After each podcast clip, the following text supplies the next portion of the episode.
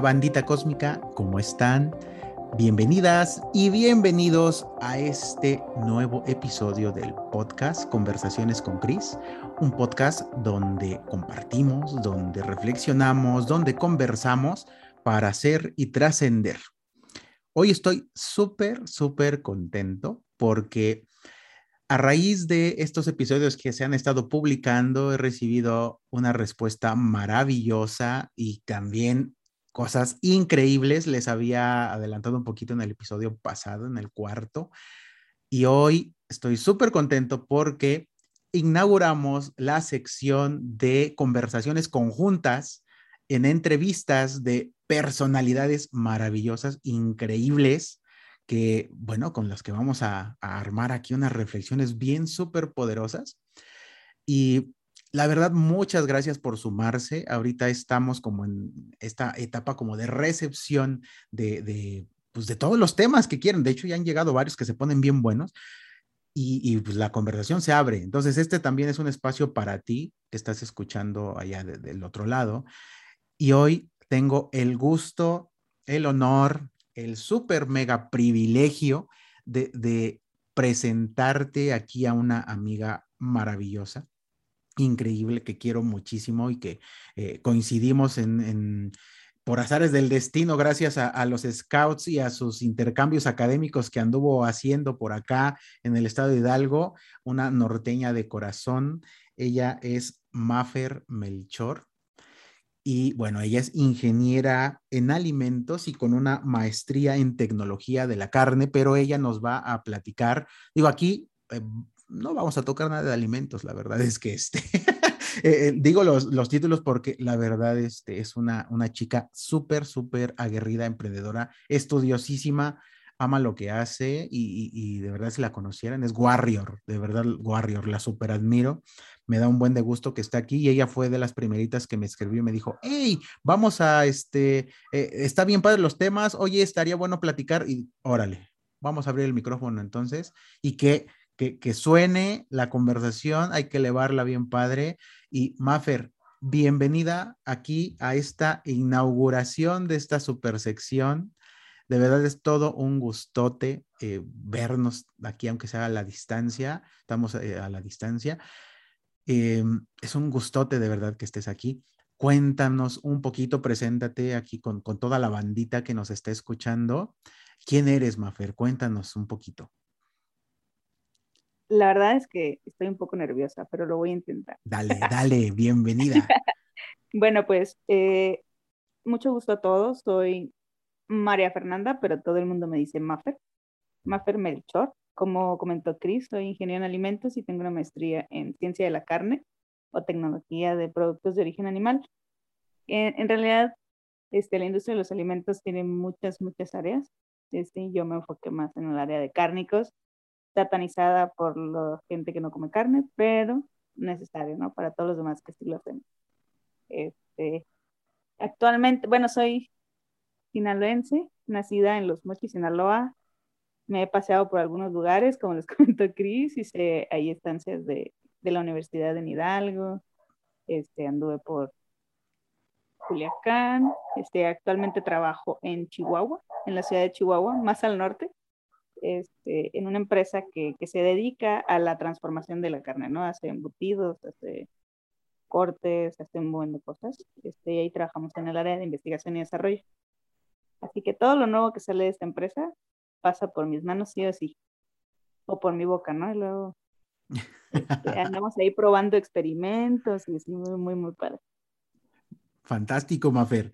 Me, me encanta porque eh, bueno, he, he seguido tu, tu, tu, recorrido y todos este, estos cambios. Ella es muy activa en Twitter, anda, anda muy metida también ahí compartiendo esas cosas. Y de alguna manera, bueno, nosotros coincidimos también por esta parte de, de los scouts. Ella es este scout también.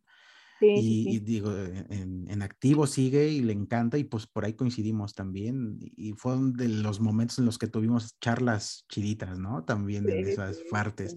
Y estábamos platicando sobre esta parte de las emociones y Maffer dijo, oye, es muy importante esto porque la verdad en las relaciones de todo tipo, no nada más de pareja, pues influye mucho esto.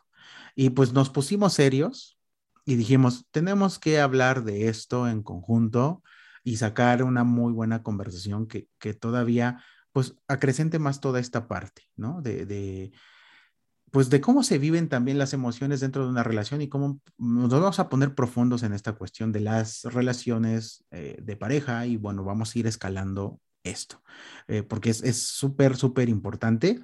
Y aquí Maffer, pues también en su sabiduría nos va a compartir esa visión fantástica que, que tiene al respecto de esto. Cuéntanos, Maffer, un poquito, a ver, porque tú me, me platicabas tras bambalinas y en el, en el, en el chat que eh, tú estabas también pasando un proceso, ¿no? Tenías tu proceso a raíz también de, de, tus relaciones pasadas, las actuales que tienes. Cuéntanos un poquito sí. esto. Sí, mira, e, es algo que yo creo que todos sabemos, pero como que no nos queremos hacer responsables, ¿no? Todos, eh, como, como dijiste en el capítulo anterior de, de Albus Dumbledore, ¿no? Tenemos la magia, la, las palabras tienen el poder de hacer magia, ¿no? Y puede ser bueno, puede ser malo. Claro. El problema es que muchas veces no somos responsables de lo que decimos y mucho menos tenemos idea de cómo hacemos sentir a los demás con eso que decimos o incluso con las actitudes que tenemos. Entonces, a mí me, me llamó mucho la atención eh, el abordar el tema de las emociones porque yo estoy en proceso de identificar mis propias emociones, canalizarlas, vivirlas, entender por qué sentí tal cosa o qué hizo que yo reaccionara de tal manera y evitar precisamente esa parte de la reacción, del antes de enojarme, de gritar, de pelear, de discutir, de, de soltarme a llorar o de pensar que en este mundo estoy sola y no cuento con nadie, detenerme un momento y pensar, ¿qué estoy sintiendo? ¿Por qué lo estoy sintiendo? Y dejarlo que fluya, ¿no? Entonces, cuando mencionabas este tema de, a veces me dan ganas de llorar y me siento, lloro y ya luego me siento mejor. Y este, pro, este tema de, es que tengo ganas de llorar, pero no voy a llorar porque yo soy muy fuerte y yo no puedo llorar, porque llorar significa debilidad, o porque llorar este, está mal visto, ¿no? Entonces socialmente también tienes la presión de es que yo tengo que hacer lo que los demás esperan de mí. Y eso nos lleva a tener una conducta irresponsable en este sentido de las emociones. Porque no nos enseñan a ser responsables con lo que hacemos sentir a los demás. Entonces, por una parte está la identificación de cómo tú te sientes, canalizarlo y evitar tener una mala reacción con los demás. Y por otro lado es estar consciente de que si vas a decir algo, puede o no causar el efecto que tú quieres, pero sigue siendo tu responsabilidad. Aunque no fuera tu intención o aunque te dejaste llevar en ese momento por esa emoción o si malentendiste algo y entendiste algo que no era, te llevó a hacer algo que no estás orgulloso, sigue siendo tu responsabilidad. Y eso viene de la mano con mi responsabilidad es disculparme, o mi responsabilidad es explicarle, o mi responsabilidad es tomar acciones para hacer que esta persona o este grupo de personas entiendan que mi postura es esta, o lo que yo siento es esto, o estuvo justificado desde mi percepción por esto pero nunca vamos a poder controlar cómo la otra persona se siente. Y es bien importante porque de eso puede definir una amistad de añísimo o una amistad de dos meses, que de repente dejó de hablarte y ya no te buscó. Y aunque tú piensas que no sabes qué pasa o que no hiciste nada malo o lo que fuera, esa acción tuvo una repercusión en esta persona y no tenemos la capacidad de ser responsables, de identificarlo y de tomar acciones para, para pues, compensar de alguna manera lo que hiciste sentir. Entonces, cuando hablamos de las emociones, de cómo tienen muchísimo que ver con la relación con otra persona, sea amorosa o familiar o como sea, es bien importante que sepamos que cada cosa que hacemos y decimos tiene una reacción o tiene un impacto en la otra persona. Y muchas veces como que nos da igual. Digo, yo soy una persona, era muy, como muy eh, la gente lo interpretaba como que muy fuerte o, o, muy independiente, pero yo tomé muchas decisiones sin siquiera consultar a nadie más que a mí misma, porque yo creía en ese momento que eso era lo, bueno, lo mejor. Y estas decisiones nos llevan o me llevaron a unas situaciones muy intensas o muy raras o a, llevar o a juntarme con, o hacer relaciones con personas que no eran buenas para mí, porque en, ese, en ese momento, en esa circunstancia, era lo mejor que podía hacer y luego me dejé llevar. Y luego es un, ay, caray, ¿cómo llegué a este punto? ¿no? O sea, e, estoy peor que como empecé, pero las decisiones que tomé las tomé yo sola, sin contemplar a nadie, independientemente de si tenía algo que ver conmigo o no, si era mi mamá, por ejemplo, que yo creo que es la más afectada en toda mi vida, e, este, siempre lo pensé por mí, muy, muy, muy, muy egoísta. Y no me reconocí a mí misma como una persona egoísta hasta hace poco. Hasta hace poco que alguien me hizo ver que todo eso que yo hacía tenía un impacto en los demás. Oye, Mafer, aquí acabas de tocar un punto bien interesante en cuanto a esta, esta cuestión de las decisiones que tomamos. Porque mm, es cierto, fíjate, cuando, cuando ya te da ese, ese golpe, la realidad, de que sí, es que yo tengo la razón y siempre, y es mi camino, inclusive está ese mod y, y yo siento que hasta se confunde esa parte del amor propio, de, eh, me tengo que cuidar yo, primero yo y nada más yo y ya no hay vuelta. Y en realidad, pues somos seres que, nos relacionamos con todos. Y, es esa parte que no, bueno, yo eso lo estaba meditando, inclusive le estaba platicando con una amiga el, domingo pasado que fuimos a, a, comer ramen y le dije, esta parte del amor propio, en donde sí, primero yo y mis chicharrones truenan aquí y nada más es mi opinión, te llevas de calle y entre las patas a, a un buen de personas aunque en realidad esa no sea tu intención y aunque tú tengas las mejores intenciones del mundo, lo acabas de decir en esta cuestión, y puede ser amoroso, puede ser familiar, puede ser amistoso. En estas, en estas aras de, eh, de, la parte, eh, más que egoísmo, porque inclusive la percepción del egoísmo lo tenemos muy marcado, como nada más soy yo y me importa el mundo, un bledo y todo. Pero la filosofía original del egoísmo es estar bien yo para poder contribuir hacia los demás. Esa es la original. Lo que tú hablas en esta parte, y me gusta poner este hincapié porque cuando yo lo descubrí fue así como, wow, es maravilloso. Es la parte ególatra. El ser ególatra es donde tomas decisiones y te importa si estás dañando, aunque sí sepas, porque inclusive a veces sí sabemos, estamos conscientes de que sí estamos causando daño porque hasta las personas dicen, oye, ¿por qué me tratas así? Oye, ¿por qué haces esto?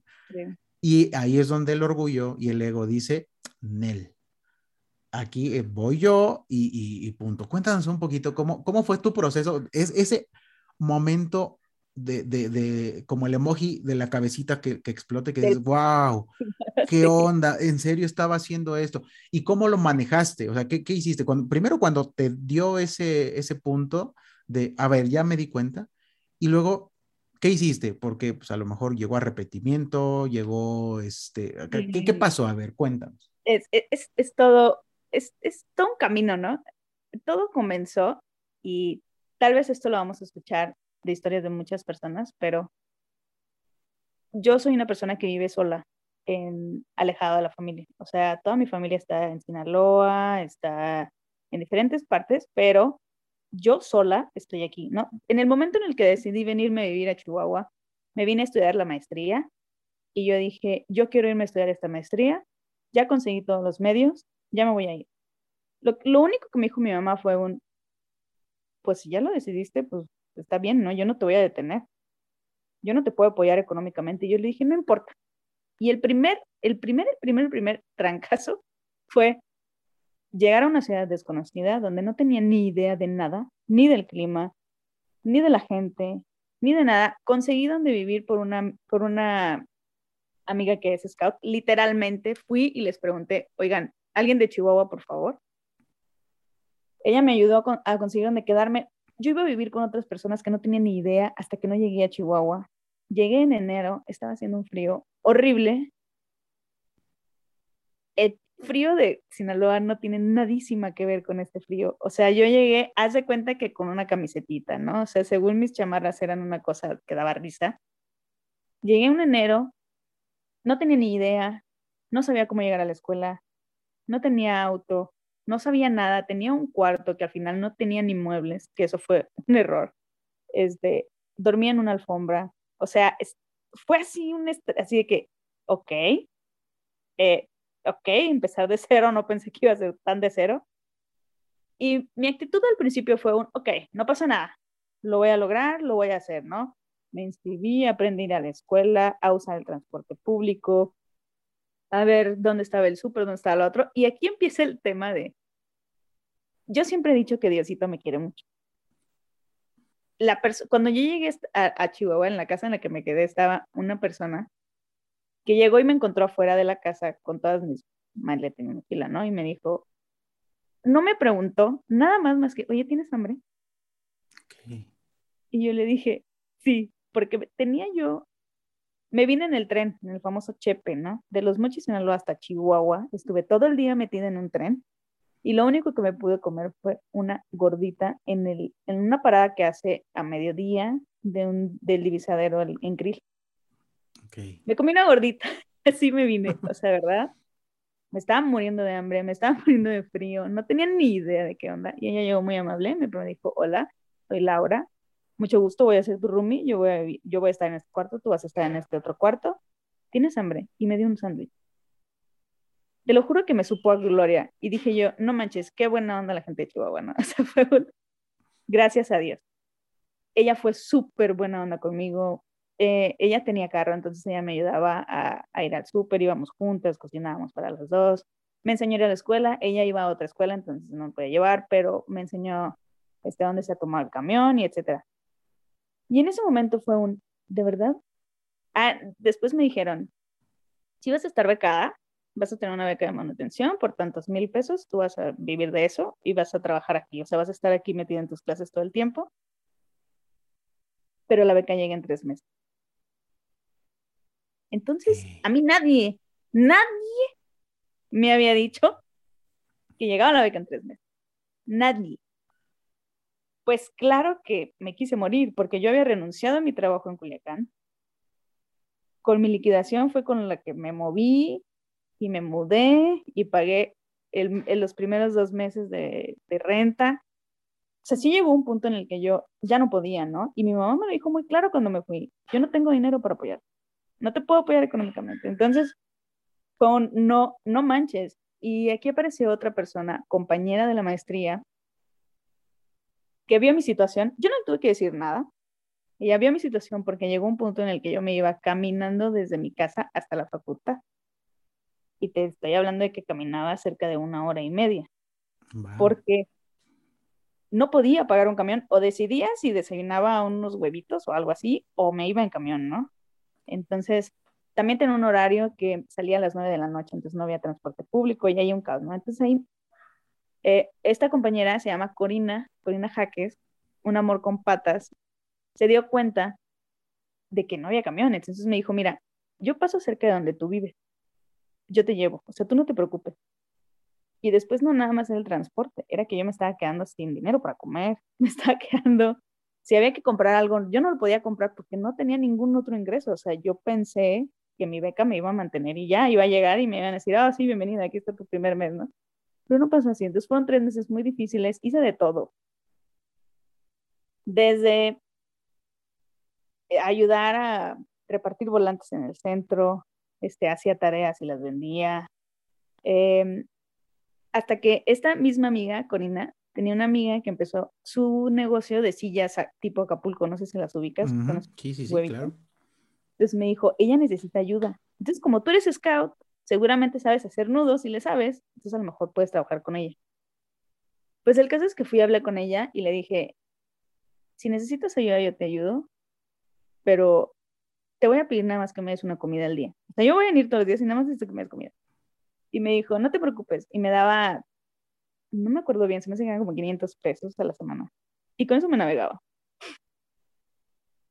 Tenía un horario tan horrible que me levantaba muy temprano, me iba caminando a la escuela, llegaba a la escuela, tomaba mis clases, a mediodía tenía tres, cuatro horas libres, me iba a trabajar, trabajaba tres horas y me regresaba a la escuela a tomar mi última clase y luego me regresaba a la casa. Entonces terminaba muerta. Tenía callos en las manos porque ese, ese cable con el que se hace está muy duro, no se pueden hacer nudos, cosas así. Al final, gracias a eso, sobreviví. Pero en un momento en el que con eso me pude comprar un colchón inflable ya no dormía en la alfombra, dormía en el colchón inflable. Estaba muy simpático porque yo amanecía con el colchón embarrado en la cara, se desinflaba en la noche. este, y así fue como empecé. Aquí en Chihuahua, me recibió Chihuahua así como que, ok, ¿quieres ser una independiente? Mándale pues. Y fue un, un constante pensar, no me cuesta nada regresarme a Mochis y decirle, mamá, esto no funcionó, voy a buscar un trabajo aquí. Pero al mismo tiempo tenía esa espina de, me propuse algo y lo voy a lograr. Como sea, haciendo lo que sea, trabajando de lo que sea, lo voy a lograr. Y lo voy a lograr y lo voy a lograr. Y me agarré de eso. Y aquí estoy, digo, aquí sigo en Chihuahua. Este, porque justo las mismas circunstancias me llevaron a conectar con la gente que me iba a ayudar, como que no, no, no era con, conectar con gente que iba a hacer cualquier cosa, ¿no? Que a la fiesta o que hazme las tareas o cosas así, no, era con gente que conectábamos muy bien y yo te ayudo con esto y yo hago esto y yo lo otro y así, y así fue poquito a poquito hasta que llegó el bendito día que llegó la beca y afortunadamente llegó retroactivo, entonces me llegaron tres meses de beca juntos. Yo dije, no manches. Y lo primero que hice, lo crean o no, fue comprarme una cama. Ok. lo primero que hice, yo estaba feliz de la vida porque por fin iba a poder dormir en un colchón con sábana. Y fue comprar colchón, sábanas, almohadas, cobijas y todo lo que lleva la cama, ¿no? Y tengo una foto, de hecho, donde salgo yo así tirada, aventada en la cama con una sonrisa de oreja a oreja. Y mis amigas, o sea, esta amiga que digo, Corina, lloró o sea, me dijo, qué increíble que no te rajaste, ¿no? Qué increíble que lo estás logrando tú sola, o sea, no pasa nada tú sola. Pero parte de la corresponsabilidad es que ahora mi mamá me cuenta, dices que no tienes idea del estrés que, que yo no sé si desayunaste, si comiste, si cenaste. Yo no tengo idea si tú te fuiste caminando, si te fuiste en camión, si te dieron raite, si estás, no tengo idea, porque obviamente yo, en mi afán de yo todas las puedo y yo voy a hacer todo. Yo no le decía muchas cosas, o sea, yo, ella nunca supo que yo no comía, que yo a veces, a veces que me dormía sin cenar, este, que me iba caminando a la escuela, o sea, no tenía ni idea. Y en mi afán de no preocuparla, porque yo estoy segura de que si mi mamá se entera de que yo no comí, es capaz de dejar de comer ella por mandarme lo que sea para que yo coma algo. Y yo no puedo con eso. O sea, yo no estoy cómoda con esa idea. Entonces, yo no me di cuenta hasta hace algunos años que me dijo, pues sí, sí lo lograste. Pero cuando yo miré la foto en la que ya tenías cama, yo pude dormir tranquila. Porque tú no te estabas congelando durmiendo en el piso, en la alfombra del cuarto. Cuando enseñaste que ya te había llegado la beca, yo dije, ya, ya, por ya, ya está. O sea, ya, ya no tengo este estrés, de que si comió, de que si no comió, que si dónde está, que si no me contesta, que si no me dice, que si no esto, que si no lo otro. Entonces, yo no tenía ni idea, o sea, yo estaba en mi mood de, sí, yo todos los puedo y me voy a aguantar y no importa si no ceno ahora, mañana ceno, eh, mañana desayuno bien o cosas así, porque no piensas en eso, ¿no? no piensas en cómo a las personas les afecta tus decisiones, ¿no? Que, y claro que cuando me enteré dije, no manches, qué inconsciencia, porque obviamente los papás van a buscar que estés bien y si saben que no tienes beca, y si saben que llevas poquito dinero, y si saben que estás allá donde no conoces a nadie, pues claro que van a estar preocupados, y claro que van a estar estresados, y claro que van a querer ir por ti y regresarte y que todo esté bien. Pero sabe, pues mi mamá me dijo, es que yo sé que te tengo que dejar que te estrelles para que aprendas. Y ya después que te estrellaste y aprendiste bien y si me cuentas y lloras, lloramos juntas, no pasa nada, pero tengo que dejar que te estrelles. Y me pegué una estrella, esa fue la primera, horrible. O sea, fue, fue un caos de, ya había vivido sola, digo, cuando viví en Culiacán vivía sola y me di cuenta de todo lo que costaba vivir sola, que eso nadie te lo dice. que si el jabón, que si el papel, que si la comida, que si la sábana, que si la luz, el agua, el teléfono, todo, ¿no? Entonces, no es la misma, no es la misma estar en un lugar, conocer a alguien que, ah, fíjate que se me acabó el gas, voy a ir a la casa de mi tía a, calentarlo en lo que llega el otro gas o en lo que completo el tanque. Aquí no hay nada de eso, ¿no? nada, nada, nada, nada. Y se volvió una hermandad bien chida de que éramos varios foráneos dentro de la maestría. Bien. Y entre los foráneos, pero te estoy hablando de que en Chihuahua ya había gente de Sonora, había gente de Durango, este, había gente también de Chihuahua, entonces, de otros municipios también. Entonces es así como que, ok, hay gente que comparte esta, este, salirse de su, de, su, de su lugar de origen. Y empezamos a ser como que una familia, ¿no? De que, mira, yo no tengo a quién hablarle, se me poncha la llanta, pero le puedo hablar a esta amiga pero le puedo hablar a esta otra amiga, pero, y ahí salieron mis dos hermanitas de, de, de, la, de la maestría, este, son y Cintia, que hasta la fecha yo las amo con todo mi corazón, porque estoy muy agradecida con ellas, porque en el momento en el que peor nos iba, ahí estábamos las tres, ¿no? la beca no nos alcanza para nada, pero podemos comer sopita. Y así era, lo más barato que nos encontramos en el súper y esta vida de estudiambre que es real y que sí existe, que no solo son memes, la viví con ellas y creo que no las pude haber vivido de otra manera mejor que con ellas, porque estábamos en las mismas circunstancias de estar solas en un lugar estudiando algo que no teníamos ni idea de qué nos habíamos metido, ¿no? O sea, ya después hubo que arrepentimiento, que mejor me hubiera ido a trabajar a otro lugar o que mejor hubiera hecho otra cosa, pero pues sí lo hicimos, así lo decidimos y nuestras decisiones nos llevaron a esto y aunque nuestra familia estuviera súper preocupada, pues ya habíamos tomado esta decisión, ¿no? Y, y, las tres teníamos esta actitud de, pues ya estamos aquí y ya, vamos a terminarla. Y así sucedió, ¿no? Entonces, ese, fue el primero que yo dije, vaya. Entonces no es nada más que yo duerma sin cenar, sino que tal vez mi mamá también se preocupa porque no cené. O, o, o tal vez este, mis tíos, ¿no? Tengo unos tíos que son como mis papás, ¿no? Entonces tal vez mi papi Pancho estaba bien estresado porque yo le dije que no tenía dinero que, para pagar el camión, que me tuve que, que me, que me había tenido que ir caminando a la escuela. Entonces, claro que eso fue uno de los primeros avistamientos y ya después me enfoqué en, mi mamá va a estar tranquila si yo me mantengo bien, si yo como bien, si yo me transporto bien, si yo vivo bien, ¿no? y me dediqué a cubrir eso. Hasta el día de hoy, siempre procuro tener a la cena llena, siempre procuro tener todos los servicios pagados y todo, porque fue algo que yo sabía que a mi mamá le preocupaba mucho.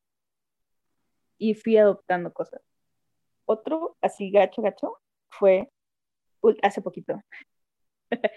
hace poquito que iba otro tema muy deep, que es la culpa, ¿no? Una cosa es darte cuenta que la otra persona se siente mal y otra es darte cuenta que lo hiciste, lo hiciste mal mucho tiempo. Bien. Y te sientes bien culpable. Porque pudiste haberte dado cuenta antes y evitar todo ese sufrimiento, o toda esa pena, o toda esa tristeza que le hiciste pasar a esta persona por decisiones que tomaste.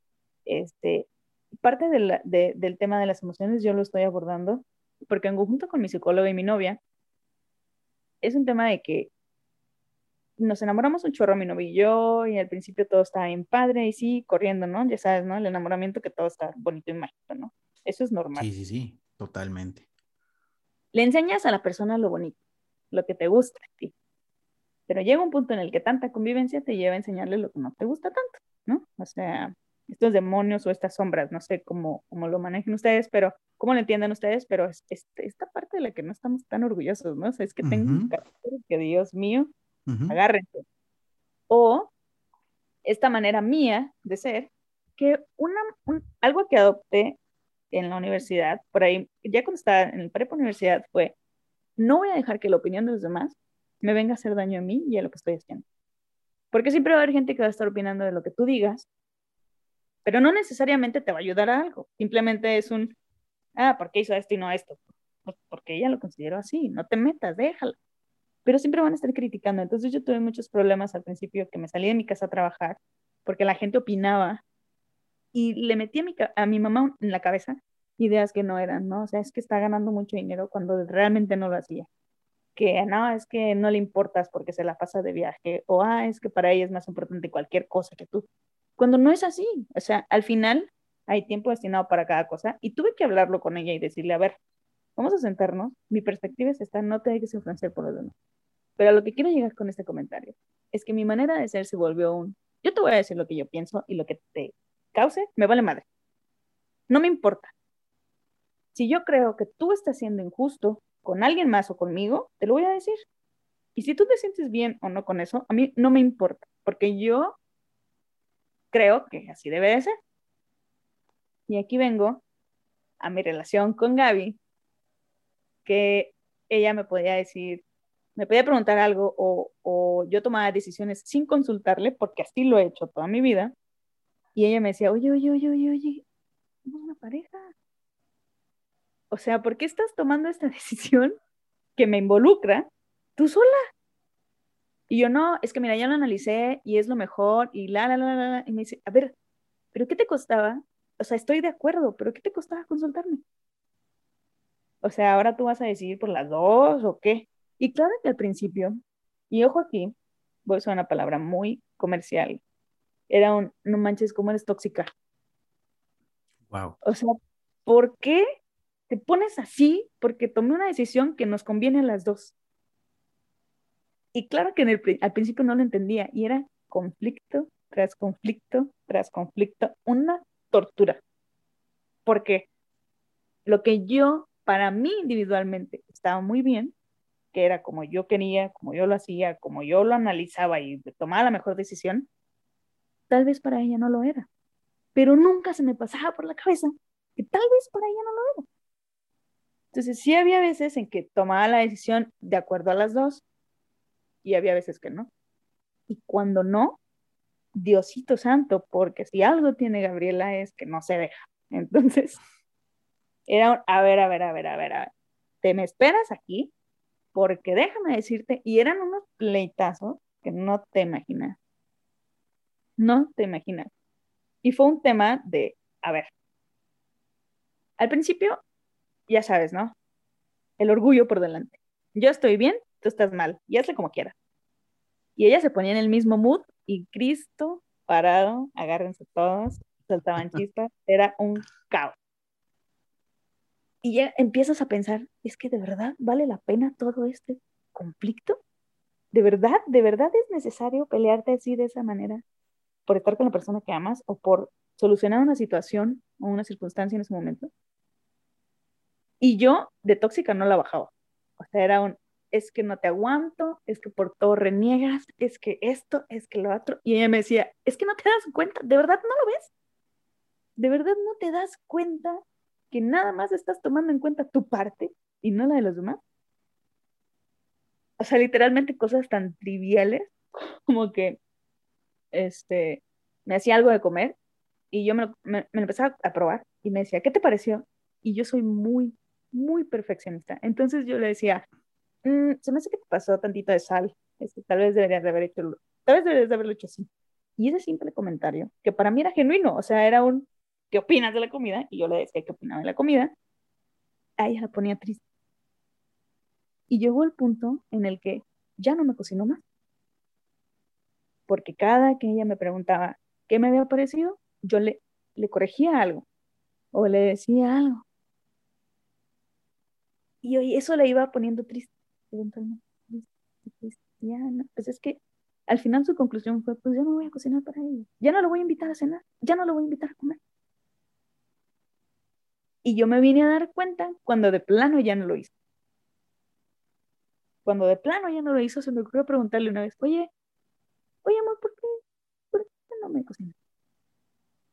Y me dice, no, me dijo cualquier cosa, cualquier cosa no, es que ya no tengo tanto tiempo y así, cualquier cosa. Y yo así como, mm, bueno. Y entonces empecé a hacerlo yo. Yo cocinaba para ella y ella nunca me criticó nada, siempre era, está delicioso, muchas gracias por tomarte el tiempo y así, ¿no? Y un día le dije, ¿es por lo que yo te decía? Wow. no tengo ganas de hablar, no tengo ganas de hablar de eso, me dijo, porque sabía que era un conflicto seguro, seguro, era un, es que tú no entiendes, ¿para qué me preguntas eso si es lo que yo pienso? Así, ¿no? Era un conflicto total. Y lo tuve que llevar a mi terapia. O sea, lo tuve que abordar. Y entonces mi psicóloga me dijo, voy a tocar una campanita. ¿Te estás dando cuenta de que todo lo que haces tiene una repercusión en alguien más? Que no nada más eres tú. Y entonces hay dos, o sea, al final entiendo las cosas de la siguiente manera. Todo en exceso es malo y la ausencia también es mala. Entonces, está muy bien que yo adoptara esto de yo voy a tomar mis decisiones, si te gustan o no, me vale porque yo estoy decidiendo, pero no voy a decidir por nadie más. No voy a involucrar a nadie más en mis decisiones porque no soy yo sola en este punto, ¿no? Entonces, es, es un tema que me costó y me está costando un chorro porque entender que todo lo que hago repercute en alguien más es demasiado, es demasiada información. Es estar analizando qué puedo decir y qué no puedo decir y qué tal. Y no es un tema de restricción, es un tema de... De empatía. Tienes responsabilidad, tienes responsabilidad con la persona. Entonces, fue un tema, y qué bueno que dijiste esa palabra, porque es el mantra de Gaby conmigo en este punto. Literalmente me decía, ojalá tuvieras tantita empatía. Y yo, ay, ahora resulta que tú, así no era horrible. Porque reconocer que soy lo que ella me está diciendo fue un tema, porque yo hago las cosas lo mejor que lo considero. Y no lo hago con mala intención. Eso es lo peor de todo. Yo no lo hago por fregar, no lo hago por hacerla sentir mal. Lo hago porque sí me sale, pero porque nunca había tenido tanta convivencia con alguien, nunca había tenido tanto acercamiento con alguien que llegara a decirme, oye, oye, detente aquí, deja de decidir por mí, deja de criticarme todo lo que hago, deja de culparme de las cosas que no son nada más culpa mía, deja de, y, y no, o sea, y este punto de, es que es muy tóxica, se convirtió en, es que ella ve cosas que yo no veo. Y es ahí donde se convierte en el espejo. ¿No? El, famosísimo espejo que te confronta a ti en esas cosas que dices, ah, inclusive lo traduzco a esta parte como prehispánica, el famoso espejo humeante que es Tezcatlipoca, ¿no? Y, es, genialísimo porque vienen dos puntos. Ahorita en esta, eh, toda esta historia, a ver, de verdad, yo ahorita la confronto con, conmigo también. Y en esta convivencia que tuve eh, eh, con mi relación pasada, hubo ese choque. Y es una relación de cuatro años que se esfumó en tres, cuatro meses de convivencia. Por esa intransigencia que dices, ¿qué onda?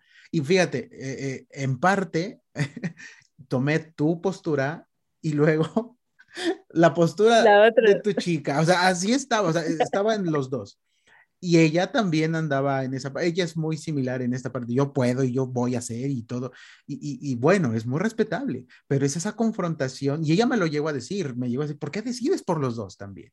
Entonces ahí cuando te dan en ese punto, eh, yo vi tu cara ahorita y digo, nosotros estamos en video, ustedes lo van a escuchar en, eh, nada más en audio, pero cuando lo dijo es como de, ah, hasta sus ojos así como de, ¿cómo no pude? Hacerlo. Y en realidad es una batalla continua. Es súper continua porque seguimos cargando eh, de alguna manera, y bueno, esto también por la terapia y demás y lo que hemos ido aprendiendo, son mecanismos de defensa que nos ayudan a sobrevivir, pero no hemos logrado entender que esos mecanismos nos sirvieron para ese tiempo. Y, y, está bien, y estamos aquí ahora, pero ahora es una situación nueva, es una convivencia con otro ser humano. Y mencionaste algo bien interesante, algo que amas.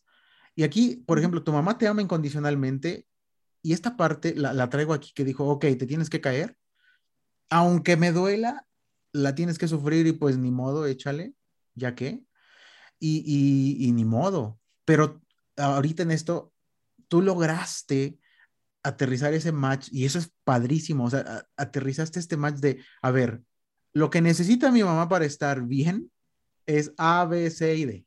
Eh, y aquí viene este acuerdo que seguramente estás ahorita trabajando muchísimo en, este, en acuerdos.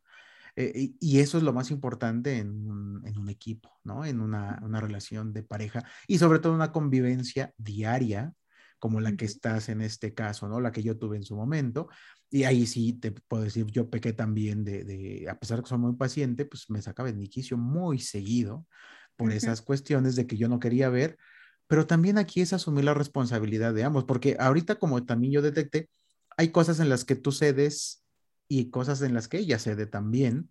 Siempre. Aunque no estén de acuerdo. Correcto. Y lo importante aquí es cómo estar de acuerdo, ¿no? Es esa parte de la de empatizar. Sí.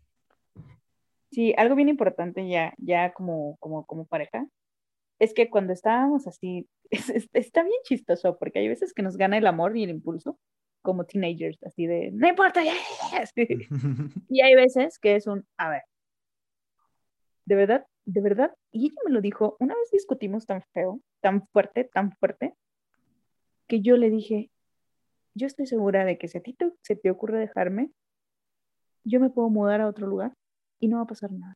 Voy a volver a hacer. Y me dijo, ¿de verdad no va a pasar nada? Y obviamente en ese momento era un, pues claro que no, porque yo todo puedo y, y estoy acostumbrada a mudarme y a despedirme de la gente y así, ¿no? Montada en mi orgullo.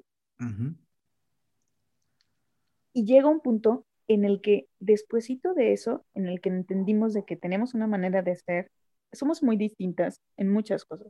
Yo soy súper extrovertida y platicadora y ella es más introvertida. Este, y así varias cosas de las personalidades que nos complementamos muy, muy, muy, muy padre. Y hay otras en las que somos muy igualitas, como que es el carácter, de que no nos dejamos. Entonces eso nos hizo chocar mucho, pero llegó un punto en el que estábamos como, como muy bien y ya hemos tomado muchos acuerdos, porque al final ella puede no estar de acuerdo y yo puedo no estar de acuerdo, pero en lo que no estamos de acuerdo llegamos a un, a un punto medio en el cual pues está bien. A ti no te gusta esto, a mí no me gusta esto, podemos hacer esto que está en el medio, ni te ofende, ni me ofendo, ni te molesta, ni me molesta, lo podemos sacar. Sirve, punto. Sirve. Y así lo vamos haciendo. Y de repente, un día me dijo, deja de pagar renta y vente a mi casa. Va.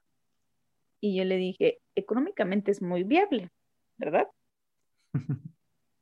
Pero yo ya lo veía venir, convivir con una persona, porque me pasó, cuando vivía con roomies, era pues vivir con ellas, o sea, aunque cada quien tuviera su cuarto, aunque cada quien tuviera sus cosas que hacer, era una cotidianidad de, de todo esto que se dicen en los memes de los recién casados, ¿no? Que si no baja la tapa del baño, que si deja la pasta toda desdoblada, que si no guarda las cosas como yo quería, porque así es la convivencia.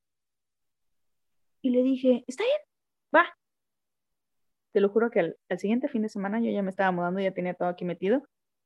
Ya estábamos acomodando todo, y que mis muebles y tus muebles, y hacemos tal cosa, y que no sé qué, todo está muy bien. Y empezaron más conflictos, y más conflictos, y más conflictos, y más conflictos. Pero algo que adoptamos es un, no nos vamos a ir a dormir, ninguna de las dos, si hay un problema.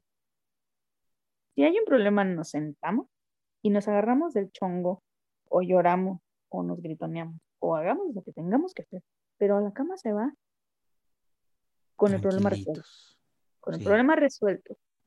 Y eso es algo que al principio, claro que yo decía que no, porque yo soy una persona que se traga sus emociones, o se tragaba. O sea, si yo me sentía muy enojada, yo podía quedarme callada. Porque yo sabía que si yo le decía, se iba a hacer un problema y bla, bla, bla, bla, bla, entonces me lo evitaba, según yo. Pero eventualmente ya no podía aguantarlo o aguantar tantas cosas y estallaba, y estallaba de una manera muy fea.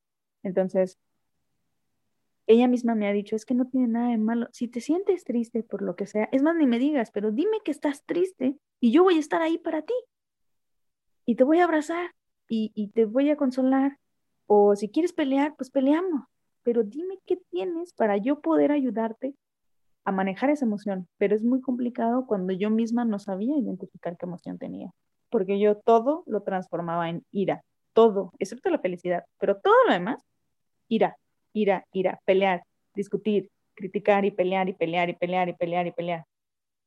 Porque yo misma, a lo largo de mi vida, entendí que prestarle atención a las emociones era una pérdida de tiempo. ¿Qué voy a ganar sentándome a llorar por lo que me dijo mi tía que me hizo sentir mal? Nada, ni la tía me lo va a dejar de sentir, me lo va a dejar de decir, perdón, ni yo voy a dejar de sentir esto, ni nada. ¿Para qué lo hago? ¿Para qué lloro? Mejor no lloro. Me lo guardo y así lo mando a la fregada y hago como que no pasa nada. Y así me fui toda mi vida creyendo que ponerle atención a las emociones era una tremendísima pérdida de tiempo. Y al día de hoy, la Mafia de ahora ha vivido tantas cosas y le han pasado tantas cosas agradables y no agradables por hacer eso que siempre hizo y que le sirvió a los de 10 a 18 años o hasta los 20, que en ese momento estaba pasando por la este, joven adulto y entonces estaba entendiendo cosas y no se quería sentir mal y no quería detener su progreso para poder hacer llegar a un ingeniero, lo que fuera mi meta en ese momento, pero ahorita no, no me sirve de nada guardarme mis emociones, porque al final va a terminar en otra cosa, te lo dice alguien con colitis nerviosa. O sea, termina en otra cosa. ¿Por qué? Porque si yo me siento mal, digo que no tengo nada. Y si yo me siento bien, a todo el mundo está bien, pero si me siento mal, yo sola me saboteo, yo sola me lo guardo, me lo quedo, me lo trago, o termino estallando en ira, aunque yo hubiera estado triste al inicio, o aunque yo hubiera estado, este, asustada, si yo tengo miedo, no sé, no sabía identificar cuando tenía miedo, y era un caos, porque al final todo terminaba en ira. Entonces sí llegó un punto en el que Gaby me dijo, oye, es que basta tu carácter tantito, o sea, date cuenta de que me estás haciendo problema porque sí, porque no y porque también. Y cuando me lo dijo fue un detente. Detente. Detente y analiza. Y fue un trabajar con la psicóloga como no tienes idea.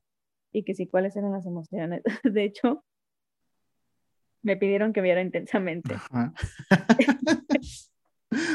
y me dice, imagínate que todo tu comando central siempre está rojo. Ok. Todo. todo. Pudiste haber pasado algo bien padre y eventualmente viste algo que no te gustó y ¡pum! Mira, en vez de decir, ah, no me gustó esto, pero pues eso es otra cosa.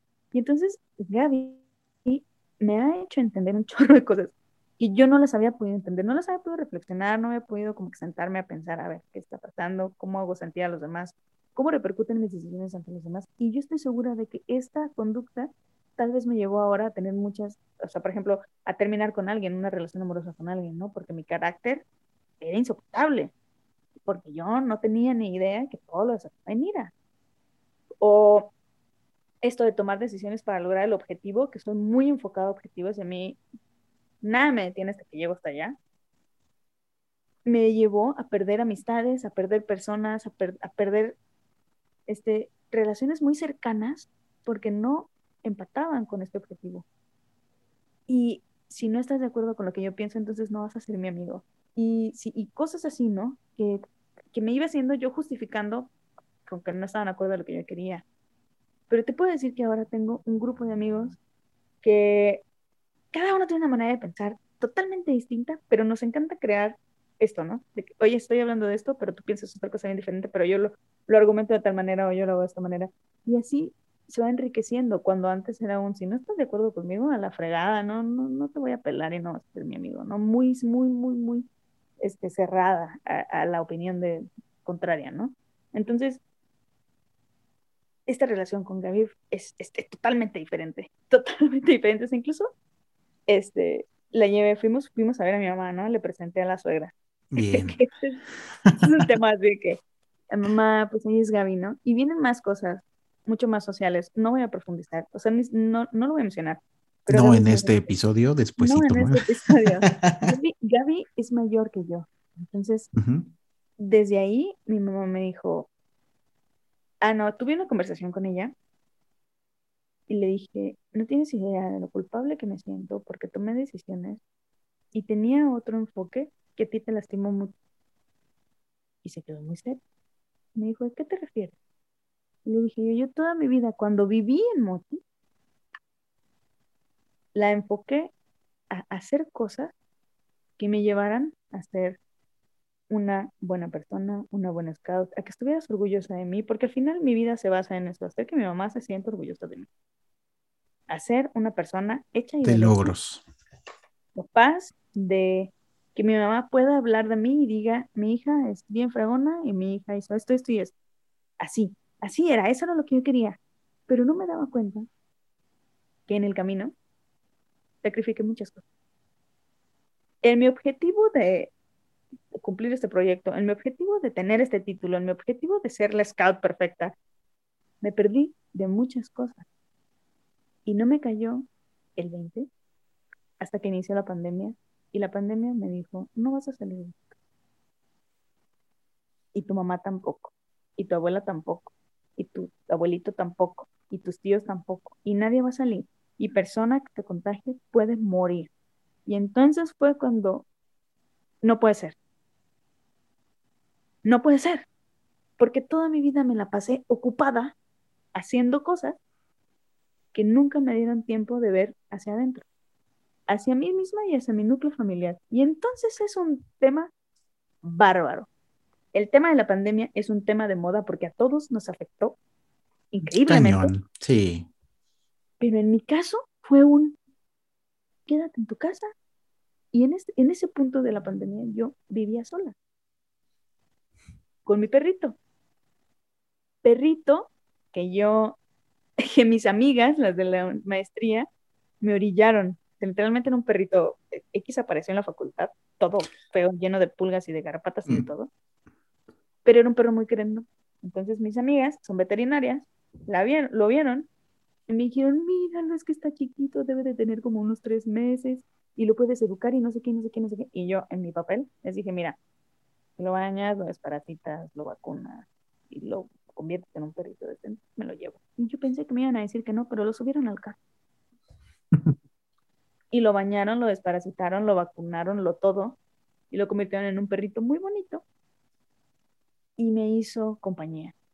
Y me hizo compañía en una, en una etapa de mi vida muy oscura, que fue una ruptura amorosa horrible. Que ahí fue cuando la Mafra conoció la depresión y conoció a la psicóloga. Ok. Y ese perrito fue mi salvavidas ese es otro tema, pero ese perrito lo amo con todo mi corazón, el Toby, otro rollo. Y ya lo escucharon hace rato. y entonces, Toby era mi único compañero. O sea, yo iba a trabajar, nunca dejé de trabajar porque el giro alimenticio nunca, eh, no paró porque es primordial. Se tomaban muchas precauciones en la planta, muchas cosas, y yo vivía sola con mi perrito, y entonces literalmente tener un perrito que te ladrara, así como dicen que no tengo ni perro que me ladre, tener un perrito que te reciba todos los días con gusto, te da ánimo, te da ganas, te da esperanza. Pero me dio COVID. Se siente horrible, duele todo. Tenía que ir al médico, tenía que hacer esto, tenía que hacer lo otro. Seguir con tu vida, tú misma, por ti. ¿Quién? Y entonces yo estaba ya saliendo con Gaby. Literalmente es una persona muy necia y muy orgullosa, entonces yo soy sí antimédicos, anti, o sea, no, no quiero, yo mi cuerpo solo se va a curar. Literalmente fue a mi casa, me tumbó la puerta casi y me dijo, tú llorando. Y esa fue una de las primeras experiencias de entender que yo también necesito ayuda y que yo también puedo recibir esa ayuda que tanto le doy a los demás. Yo soy una persona que le gusta mucho ayudar a los demás. Soy muy, muy metiche, dice mi mamá, pero si yo veo que estás en problemas, me meto, me involucro y te ayudo hasta que no te ayude y ya saliste ya. Entonces, pero recibirlo es, era, era un problema, o era un, no, muy, muy orgullosa. Entonces, la verdad es que COVID me trató muy mal. Estuve un mes, tres semanas tirada en la cama y a partir de la cuarta semana ya como que volvía ahí más o menos. Y te lo juro que todas las mañanas Gaby me levantaba a fuerzas y me decía, tienes que comer, tocan tus medicamentos y me vaya. Y me voy a dormir y me despertaba, o que no podía dormir y tenía insomnio, y yo platicando con ella toda la madrugada, que no veía que iba a salir el sol, y decía yo, no manches que no he dormido, porque eso fue uno de los síntomas, el, el insomnio. Y entonces Maffer también puede recibir ayuda. Maffer también puede ser amada, Maffer también puede recibir aparte. Y eso fue un tema de darte cuenta que este, si estás aquí lejos, o sea, si estoy aquí lejos y mi mamá se enferma, ¿qué fregados voy a hacer? No podía, en ese, en ese punto, que fue el año pasado, bueno, fue en marzo de este año, yo no podía viajar no podía salir porque soy positiva y, contagio y no quiero contagiarla, no quiero, no quiero que le pase nada. Salí yo de COVID y empecé a entender que la lección más grande de esta pandemia es que todos estábamos buscando afuera de, de nuestra casa lo que necesitábamos tener adentro. No, o sea, toda mi vida siempre estuve que juntas, que reuniones y que en los scouts y que en el trabajo y que en esto y que en lo otro y dale, dale, dale. Y nunca estaba en mi casa. En mi casa llegaba a dormir mañana y me regresaba. Pero estaba sola. Y fue un, no manches, ¿cómo extraño a mi mamá? Porque no tenía tiempo ni siquiera de extrañarla. Y entonces... Fuerte. Esta lección fue un... Necesito estar más tiempo con ella porque no es eterna. Y esto de no es eterna vino a pegar cuando en mayo del año pasado falleció mi abuelita. De COVID.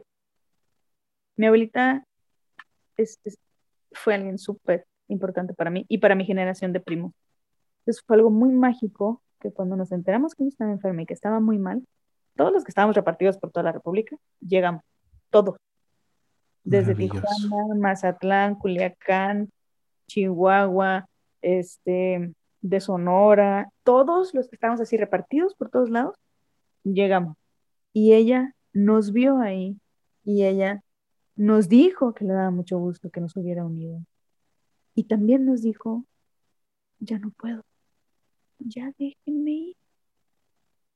Y fue, no tienes idea de lo difícil, porque ella llegó a un punto en el que ya no podía estar de otra manera más que boca abajo está canalizada, está con oxígeno, está, y fue muy difícil verla así.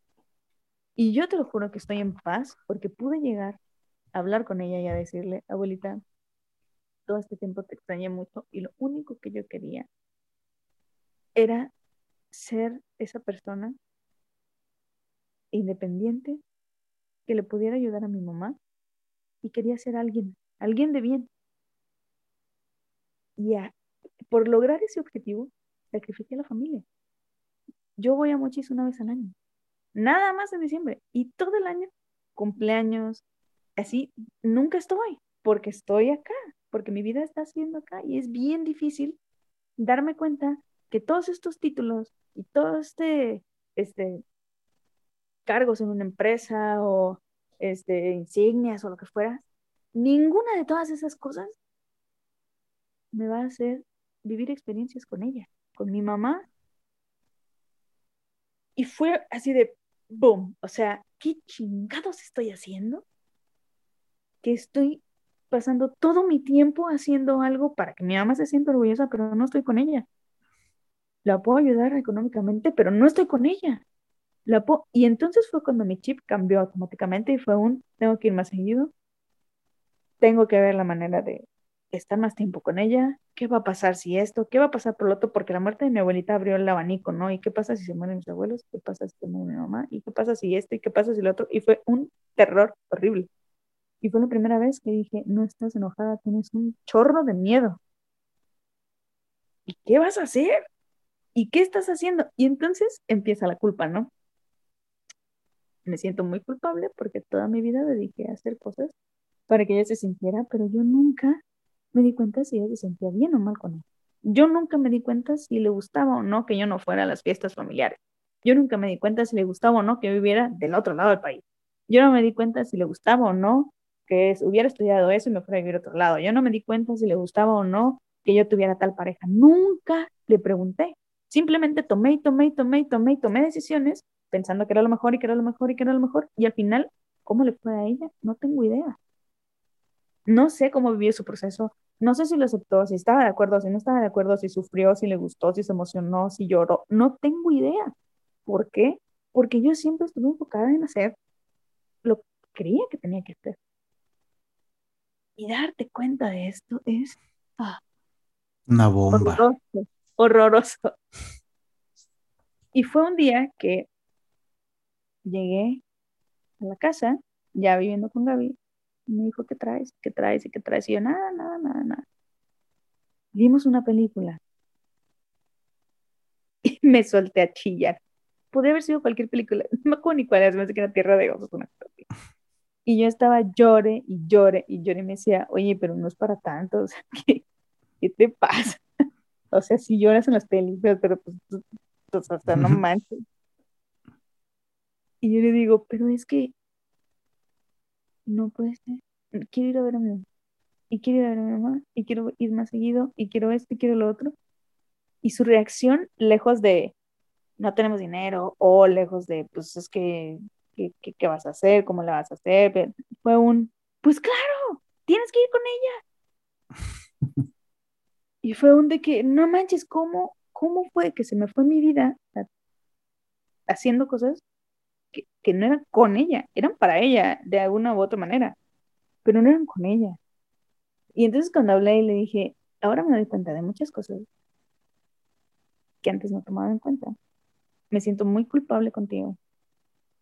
Y ahora entiendo algunas cosas y me doy cuenta de otras. Y te pido disculpas por eso. No me supo qué decir. O sea, literalmente no supo qué decir. Se quedó así como, ah, cry. Y esta vez que fui, fuimos con Gaby, me dijo, te miras muy feliz. Te miras como muy plena, como muy relajada, como, como muy contenta. Y eso a mí me hace feliz. Y yo le dije, qué bueno. Porque al final, si de repente los papás se meten en este tema de que, pero es que esto, pero es que lo otro, pero yo quería a alguien así o yo quería a alguien así. Pues mi mamá no, mi mamá fue, te ves feliz, ves plena. Y yo me quedo con él. Y me dijo Gaby que cuando platicó con ella, bueno, platicó con ella muchas veces, pero en una de esas le dijo, es que Fer, ella me dice Fer, es que la Fer ve cosas que antes no veía ahora que está contigo. Y es, yo creo que es parte de otra evolución, ¿no? Yo creo que ya soy como un Pokémon, ¿no? Que va evolucionando. Ya estás en tu fase 2, 3, 5. Yo creo que estoy, esta es la tercera. Ok. en la parte del... ¿Por qué perdí tanto tiempo haciendo esto para agradarle a mi mamá cuando lo que a ella le agrada es estar conmigo? Suena muy absurdo, pero así es. Suena muy obvio, pero así es. Y hay veces que me levanto, siempre, siempre estoy triste. Aquí en Chihuahua, el Día de las Madres y el cumpleaños de mi mamá, siempre es fijo. Estoy toda aguintada y trato, ¿no? De estar con ella. Nunca le faltan sus flores o su comida favorita o le mando un regalo o, algo. Siempre me hago presente, pero me duele mucho no estar con ella. Y aceptar o darme cuenta que eso era lo que me tenía atormentada y que me hacía sentirme muy triste es liberador, ¿no? Es como que, wow, eso era. ¿qué tengo que hacer? Estar más con ella, ¿no? Eh, ir con ella más seguido, estar con ella en su cumpleaños, traerla para acá si yo no tengo vacaciones y todo esto. Entonces, estoy en ese proceso, estoy en ese proceso y de la mano de Gaby, que Gaby es un pan de Dios y me dice, claro que sí, y yo te voy a apoyar y vamos a hacer esto y hay que ir con ella y hay que llevarla y vamos y así. Entonces, es mágico cuando lo entiendes y tienes a alguien que te apoya. Y se vuelve una relación consciente, un, amor libre. Y finalmente es esto. Es, esta. Eh, eh, ahora sí, perdón que te interrumpa, pero ahorita ya, ya, digo, ya lo vas a escuchar también, te vas a escuchar tú misma, cómo, cómo fue evolucionando toda esta historia y que de verdad espero que quienes nos estén escuchando allá, yo ahorita ni he hablado casi, la verdad es que este, estoy, estoy así haciendo sinapsis y aquí todo el clic de, eh, eh, confrontar también estas, estas cuestiones. Y, aquí me da gusto porque detecto esta parte de, del amor libre, genuino, que es lo que también hablábamos un poquito tras bambalinas. E, ese, tu mamá finalmente, pues no te decía porque ella te acepta tal cual como eres, como eres tal cual, es ese punto de, ok, esto es lo que te interesa adelante. Y fíjate que, pues así son las, la mayoría de las mamás y los papás, ¿no? No, no generalicemos a esos detalles, pero la gran mayoría despiertan en esa, ese, ese punto en donde te dejan ser y, y, y, y ahorita lo, traslo, lo, lo, lo traspolas a la pareja. Y en realidad es, a ver, sí, ya sé cómo eres, ya sé, ya veo cómo estás, sé tu carácter, sé cómo está, pero eh, yo también soy así, ya me entendí, y es esa aceptación y vienen los acuerdos y, digo, siempre vamos a estar trabajando, ¿no? O sea, eso es también un hecho en donde hay que, hay que talacharle y hay que seguirle dando, y, va a haber confrontación, pero la vida es eso. E, e, en esa parte de una relación muy genuina en donde, eh, como te expresas de Gaby también, que es como de, es que sí me está ayudando, es que es esta parte, y que yo sé que es recíproco, porque te estás dando cuenta también de muchas cosas en las que tú puedes aportarle y ella a su vez a ti, y entonces crecen en conjunto. Y seguramente, y que ya la entrevistaremos a ella también, para que nos cuente la otra versión y su propia versión de ella. Claro que sí. Y, las vamos a, este, a unificar. Y, pero es esta parte del, del cuando inclusive ya, ya entiendes cómo mantener una buena relación a flote. O sea, ya sabes, dices, a ver, ya no me sirvió tragarme la tristeza y tragarme el miedo y transformarlo en ira.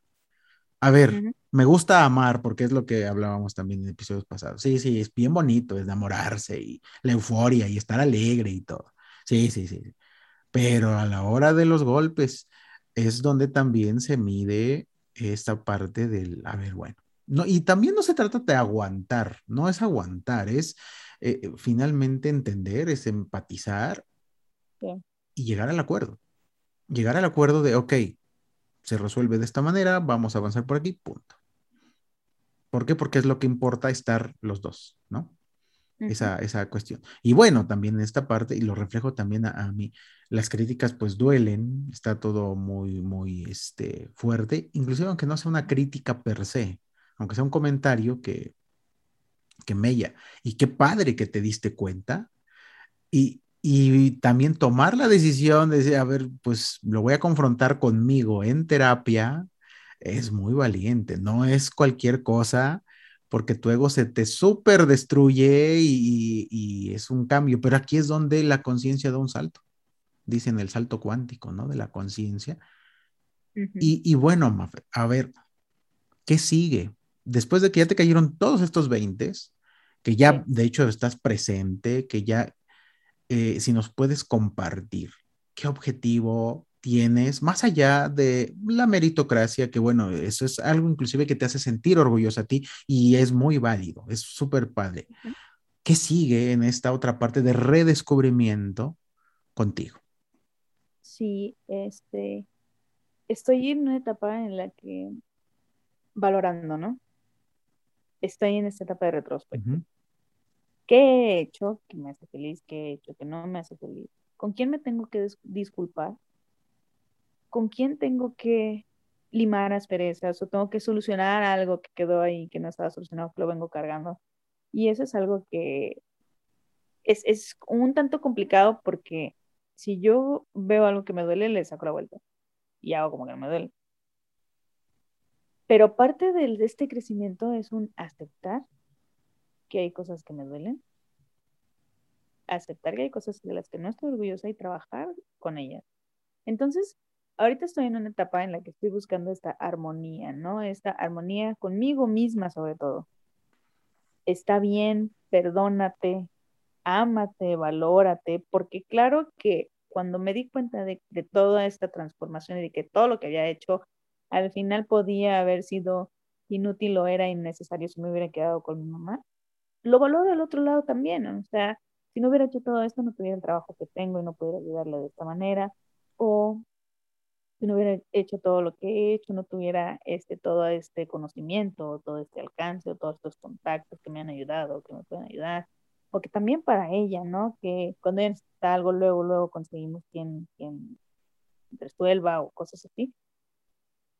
Y pasa mucho que, o sea, la verdad, no hay peor juez que nosotros mismos para con nosotros, ¿no? Entonces, el reprocharme, el enojarme conmigo, el, este, de meditar todo lo que he logrado, de meditar todo. Y algo que me decía mucho mi psicóloga es que sí está bien que te diste cuenta que estabas haciendo cosas no tan bien, pero eso no quiere decir que haya estado mal. Eso no quiere decir que todo lo que hayas hecho haya estado mal y lo vayas a juzgar con la misma visión que tienes ahorita porque no la tenías en ese momento. Y, y y no está mal del todo, sino que ahora entiendes cuál era el objetivo final. O sea, el objetivo de todo es todos estos años de trabajo sin parar y de hacer y hacer y hacer y hacer, está en este punto en el que dices, de verdad, puedo dejar de trabajar tanto y dedicarle más tiempo a ella. Puedo detenerme un momento y valorar qué, qué estoy haciendo, qué voy a hacer, cómo lo voy a hacer y ya contemplando todo esto de lo que te estás dando cuenta.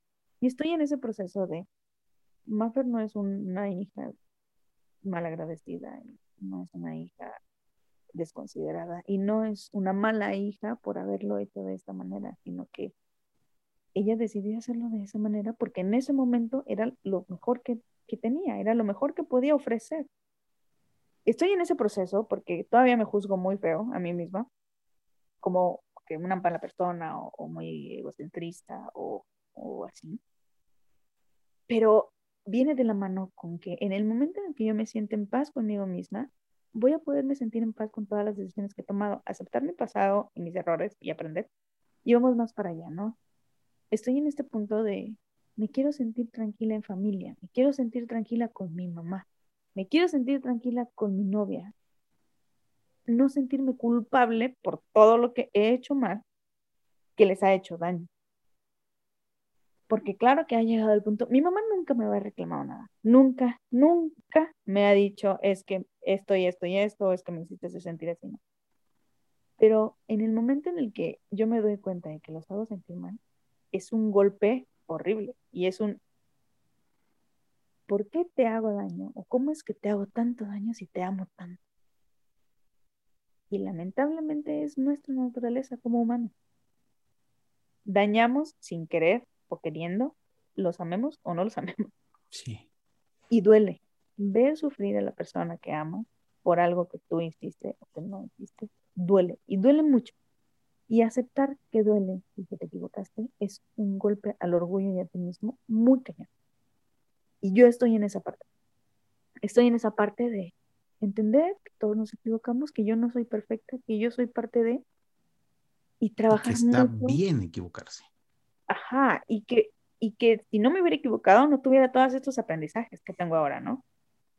Entonces, estoy en esa etapa, te digo que es un proceso gigante de entender mis emociones, identificarlas y trabajar en ellas, aceptar que puedo estar triste y no querer hacer nada, aceptar que puedo estar muy enojada y no tener que desquitarme con alguien más, aceptar que puedo estar muerta de miedo y eso no significa que tenga que aislarme de todo. Aceptarlo, trabajarlo y seguir adelante. Estoy en ese proceso. Y cuando hablaste de las emociones, claro que dije yo, Dios, ¿por qué no lo había escuchado antes? ¿Por qué no había salido antes? Como para que alguien me dijera, date cuenta que tienes diferentes emociones y todas sirven para algo y no estás mal por eso. Y no es una pérdida de tiempo estar con las emociones. Todas las emociones son válidas, las tuyas y las de los demás y todo lo que dices repercute en los demás y tienes que ser responsable, porque claro que muchas veces antes de esta, de esta evolución era un, yo te estoy diciendo lo que pienso y si a ti te gusta está bien, si no, me vale mal. Oye, pero es que fuiste bien cruel con esta persona porque lo hiciste sentir así y se vio que se fue bien aguitado. Y, no vale más, yo así lo dije, y si le gustó bien, si no también. Pero no es así. Porque yo era muy irresponsable de mis palabras y de mis acciones y de mis actitudes. Y estoy en esta etapa del, ah, caray, no es así, no está bien, no estuve bien mucho tiempo y me acepto a mí misma como un humano que se equivoca y se ha equivocado muchas veces y se va a seguir equivocando, no pasa nada, pero tiene que aprender de cada error, tiene que tomar una lección y tiene que hacer un cambio. Y eso es algo que he trabajado muchísimo y hablo mucho de Gaby porque vivo con ella y ella es mi, conejillo de indias, le digo de repente. Y digo yo, bueno, lo mejor que puedo hacer es tomar una actitud diferente. Y cambio mi actitud. Y de repente, lo mejor que puedo hacer en este problema es hacer las cosas ah, de esta manera. Y lo cambio. Y ella me dice, de verdad, es que has tenido unos cambios muy radicales. O sea, de que en otro momento hubieras hecho esta cosa y ahora estás haciendo esta otra diferente. Y yo, pues porque me comprometí con ser la mejor persona. O sea, al final la amo tanto que quiero que ella esté con la persona que se merece, pero yo quiero ser esa persona. Súper. O sea, yo quiero aprender y, no la quiero lastimar y no quiero tener estos conflictos y no quiero esto, pero no quiero que lo viva con nadie más. La amo mucho. Entonces, ¿qué tengo que hacer? O cambio y me adapto y estoy esa persona, o al final va a terminar yéndose, como muchas personas ya se han ido en mi vida como muchas personas he perdido en el camino de mí, de mis objetivos o de lo que sea que haya estado haciendo, que no empatizaban o que se cansaban o que lo que fuera, porque yo no, ni siquiera me daba cuenta. Ni siquiera. Entonces, creo que al final, entender cómo las emociones tienen muchísimo que ver con las relaciones de todo tipo, nos lleva a esto. Y este cambio ha venido a repercutir en todos los niveles, en todos lados. Me, me he venido a preguntar, es que de verdad tengo que seguir haciendo esto que toda mi vida he hecho. O sea, de verdad, tengo este compromiso. El primero, que, el primer podcast que fue este, dejar de ser lo que te identificaba o cambiar lo que te... Dejar de definirte. fue un, wow, no puede ser que en este momento los scouts, toda mi vida he sido scout y yo he vivido para ser scout toda mi vida, porque los scouts me dieron muchísimo, muchísimo. Y pienso en esto de que yo tengo que volver al movimiento, lo que el movimiento me dio a mí, bla, bla, bla, Pero llega un punto en el que estás mal y no puedes darle a alguien lo que no tiene. No puedes pararte enfrente de unos chavos a decirles que hagan cosas que tú en este momento no puedes hacer o no puedes transmitirles ese entusiasmo y esa energía que no tiene. Y claro que llegó un punto en el que yo, en mi punto de quiebre, que fue entre lo familiar, entre lo de la pareja y entre esto. Y yo hablé con mi grupo y les dije, no me siento bien. No me siento bien para estar enfrente de un grupo de niños. Aceptarlo fue un reto, porque pues somos muy orgullosos. Pero abrirme de esa manera vino a traer gente que me quería ayudar. Decirme, oye, tranquila, en este momento estás mal, pero vas a estar bien. Pero podemos hacer esto, pero yo te ayudo con esto, pero vamos, y, los mismos chavos se dieron cuenta y fue un, no, no, no, nosotros vamos a hacer todo, usted nada más díganos cuando pueda y nosotros lo vamos a hacer y nosotros, y se hizo una amalgama increíble entre esos demonios y yo. en el que ellos saben cuando yo estoy bien, ellos saben cuando yo estoy mal, porque ya me notan, ya me ven, ya me todo, y ellos me dicen, es que usted ha hecho muchos por nosotros, y es que usted, y es que jefa, y es que, y es que, y es que, y entonces ya me están dando esa energía que me quitaban antes, ¿no? Esa energía que yo sentía que no. Entonces yo llegué a pensar, ¿de verdad tengo que seguir siendo scout toda mi vida? O sea, de verdad tengo que seguir haciendo esto si me está costando mucho trabajo? si me está pudiendo mucho, si quisiera hacer otra cosa, hacer otro hobby, hacer... Y entonces, este análisis de mis emociones son importantes me lleva a revalorar todo lo demás, ¿no? ¿Cómo me hace sentir este trabajo? ¿Cómo me hace sentir esta amistad? ¿Cómo me hace sentir esto? ¿Cómo me hace sentir esta persona? Y entonces empiezas mágicamente a valorar todo lo que tienes y dices, lo que no conecta conmigo, vamos lo que no conecta con lo que yo quiero, lo que no me transmite, lo que no es recíproco, lo que no me ayuda a avanzar. ¿Y para qué lo tengo aquí? Pues por obligación, por compromiso. Pues no, no, o sea, no, libérate, libérate de esa etiqueta, libérate de que si eres ingeniero, libérate de que si eres scout, libérate. Y sé, simplemente desarrollate y aparece gente que embona contigo y eso es mágico mágico. Te digo que mucha gente que yo sentía muy cercana se alejó y mucha gente que yo sentía, pues que ya no, o sea, muy lejana, se acercó. Y, es, y que vivimos situaciones similares y, tratamos situaciones y pasamos por circunstancias similares y decimos, wow, pues es que debimos de haber hecho esto, o podemos hacerle así, o yo te voy a ayudar o te voy a escuchar. Y esta sensibilidad y esta empatía que he desarrollado hacia los sentimientos, los sentimientos de los demás, me ha llevado a entender mucho mejor las relaciones personales. Cómo yo puedo cambiar con lo que te voy a decir tus sentimientos. Si tú venías muy alterado y yo te transmito calma y te digo algo que te haga cambiar tu enfoque, te vas a calmar. Y te voy a ayudar a controlar esa energía. Y hay varias personas en el trabajo que me han dicho, oye, es que como que como que te sientes diferente, como que ahora te quiero venir a contar todo, ¿no? Y yo de que, pues, échale, no pasa nada, cuéntame, y ahí te digo yo qué pienso y así. Y todo este tema del, no te voy a juzgar, tú toma tus decisiones, es tu vida, yo te voy a decir qué pienso y tú decides, ha sido revolucionario. Desde el tema de que soy homosexual y es un cómo es posible y, y esto y lo otro, y empiezan a preguntar y a ahondar y ofender y a burlarse y bla, bla, bla, bla, bla. Y me ven a mí muy solemne, ¿no? Muy tranqui de que, ah, no, pues te puedo explicar, pero si te vas a burlar con lo que te voy a explicar, yo me voy a burlar de lo que te gusta. Y es un... Uh, es recíproco. Es igual. Y he venido así como que revolucionariamente a cambiarles este estigma del, ah, es que eres una marimacha, o ah, es que no me veas así porque de seguro te gusto. Y yo así de, oye, oye, oye, oye, ¿y a ti te gustan también todos los hombres que ves? ¿Y a todos los vas a acosar? Y, y es un montón de cosas que eso me da tranquilidad y serenidad a mí y, y se transmite. O sea, mi mejor amiga del alma la miré en Motif y me dijo, ya tenía muchas ganas de verte y me da muchísimo gusto verte así, feliz. Plena, que te ríes a carcajadas, que cotorreas, que vas, que vienes y que te brillan los ojos y que puedes hablar de las cosas y, porque esa era otra cosa que me pasaba. Si alguien me preguntaba cómo te sientes, lloraba, fijo, fijo, era llanto, porque no tenía idea de, de cómo canalizar.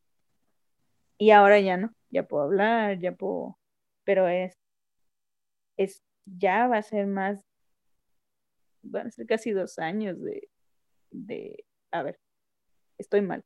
Y luego de que no lo acepto, y luego que sí lo acepto, y luego que voy a terapia, y luego que no, y luego que así. Es todo un proceso, un sube y baja. A veces hay días buenos, a veces días no tan buenos, pero así es, es, es un proceso y somos humanos y es parte de. Y es lo que dicen, ¿no? Psicólogos, somos un cúmulo de procesos más que nada. Así es, y así vamos a seguir toda la vida. Y ahorita mencionaste algo que ahorita para mí es súper fundamental, que es la paz, es estar en paz. Hoy lo, lo, vi en mi terapia y una amiga igual me preguntó por WhatsApp, oye, ¿cómo estás? En paz. Después de mucho tiempo, o sea, decir, en paz. Y porque ayer fue que me tomé una sesión de fotos con una fotógrafa increíble, bien bonito. O sea, se creó ahí un ambiente hermoso. Fuimos al bosque y, se dieron cosas, o sea, fue magia, fue magia ahí en, en, en ese momento. Como que fue hasta terapéutico tanto para ella como para mí y fue como estar en paz. Ella brinda mucha paz, en realidad se llama Londra. La voy a traer también al, podcast porque es este, una chica increíble, de verdad, con ideas maravillosas y un talento chulada, de verdad, y que le echa muchas ganas. Y, después de esto, o sea, me sentí tranquilísimo como nunca antes. Y después de estar con este conflicto y todo, ahora valoro muchísimo esta sensación de estar en paz o sea, no hay nada tan maravilloso que poder descansar, dormir, estar tranquilo y con las personas, que las personas también estén ahí. Y tú lo acabas de decir, se nota, se transmite. Eh, y la gente se sorprende cuando les dices, estoy en paz. Y es una emoción también. Esto es una emoción que está infravalorada. Porque uno está en ese modo de tengo que ser, tengo que hacer y construir y moverme y energía y, no es cierto. Llega un punto en el que truenas. Ya. Y a pesar, y conozco también gente, ¿no? Que medita y que anda, pero no han entendido el, verdadero sentido de, estar en paz y, y, tiene que ver con soltar.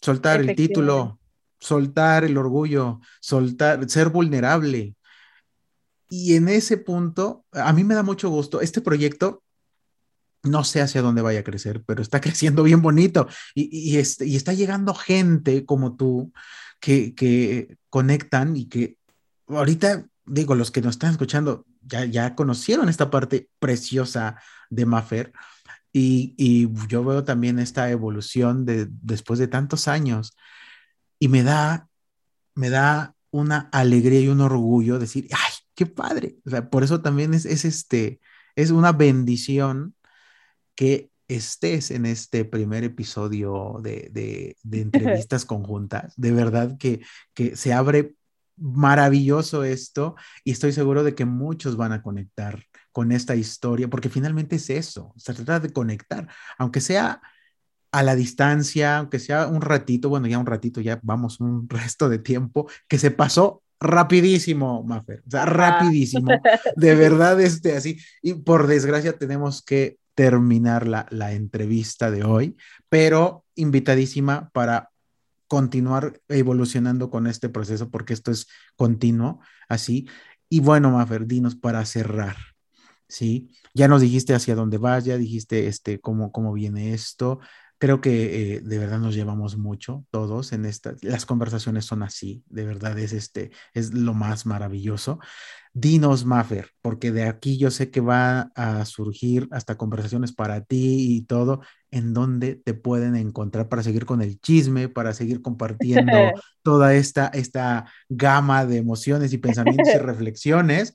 Eh, que hablábamos aquí en, en, este, antes de, de, comenzar a grabar, de que de alguna u otra manera, pues ya son esas palabras mágicas que llegan a influenciar de una manera edificante a todos a quienes están llegando, ¿no? A quienes escuchan. ¿En dónde te encontramos? Sí, pues mira, que todas mis redes sociales están como Maffer Melchor. Eh, en Twitter es con el número 3 al final, Maffer Melchor 3. Este, en Instagram es maffer.melchor y en Facebook eh, Maffer Melchor, así nada más. Entonces, yo puestísima para conversaciones, me encanta, me encanta, me encanta compartir este, puntos de vista, datos y demás. Si alguien se siente identificado de, del auditorio y dice, no manches, yo no tengo idea de cómo puedo hacer esto, podemos profundizar sobre cómo lo hemos vivido este, cómo tu pareja te puede ayudar o te puede perjudicar en el proceso y puede darse no cuenta.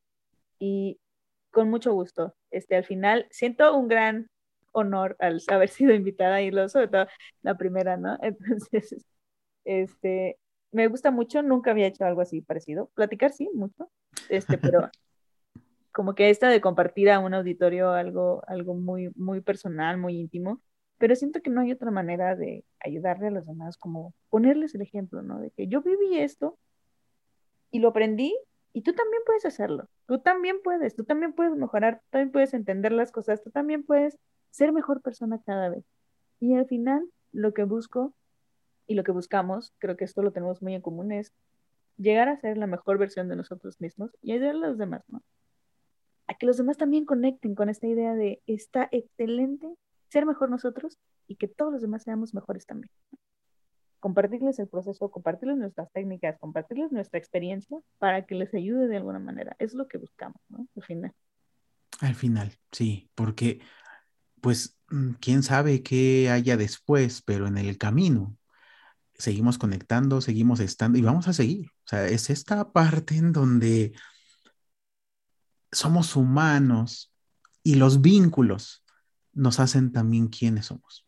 Digo, hay casos contaditos, ¿no? De ermitaños que se aíslan y que ahí hacen sus cosas y punto. Pero la esencia humana es conectar. Y la verdad, amamos amar, amamos que nos amen, amamos este, compartir con el otro y creo que eso es lo más importante, lo más importante. Pues Maffer, de verdad, muchísimas gracias por estar aquí. Eh, de reptero, es todo un honor. Me quedo con muchísimas ganas de otras charlas bien potentes sobre un buen de temas que nos quedaron eh, eh, en el tintero, porque bueno, abordamos bastantes, ¿no? Quedamos que iba a ser una miscelánea porque de tantos temas dijimos, bueno, a ver, pero la verdad es que está hermoso, quedó hermosísimo esto y, y ya, ya que esté publicado, pues este, esperemos que, les ayude muchísimo a quienes nos escuchen. Y bueno, bandita, pues muchísimas gracias por, por estar aquí, por quedarse. Les recuerdo que eh, si quieren elevar la conversación, pueden encontrarme en Instagram como arroba Taiku o en Twitter como eh, Taiku también. ¿Sale? Cris con CH y Taiku con K. Ya por ahí hay un post interesante de por qué le puse el nombre y ya que esté creada la página web, pues también ahí voy a subir algunas cosillas en el blog y preparando una newsletter que semana a semana también les va a volar la cabeza con algunas reflexiones bien interesantes y bien geeks, aquí del lado, como Maffer lo mencionó, de, Harry Potter, me encanta todo ese tipo de, ondas, de, de, este, bien pop, y creo que de ahí se pueden generar aprendizajes bien interesantes para todos.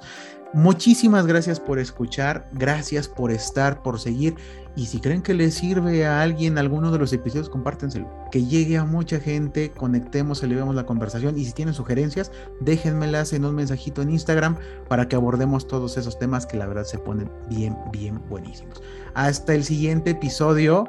Cómanse la semana, disfrútenlo al máximo y brillen, brillen, sientan, vivan, que para eso somos humanos. Hasta la siguiente. Chao, chao.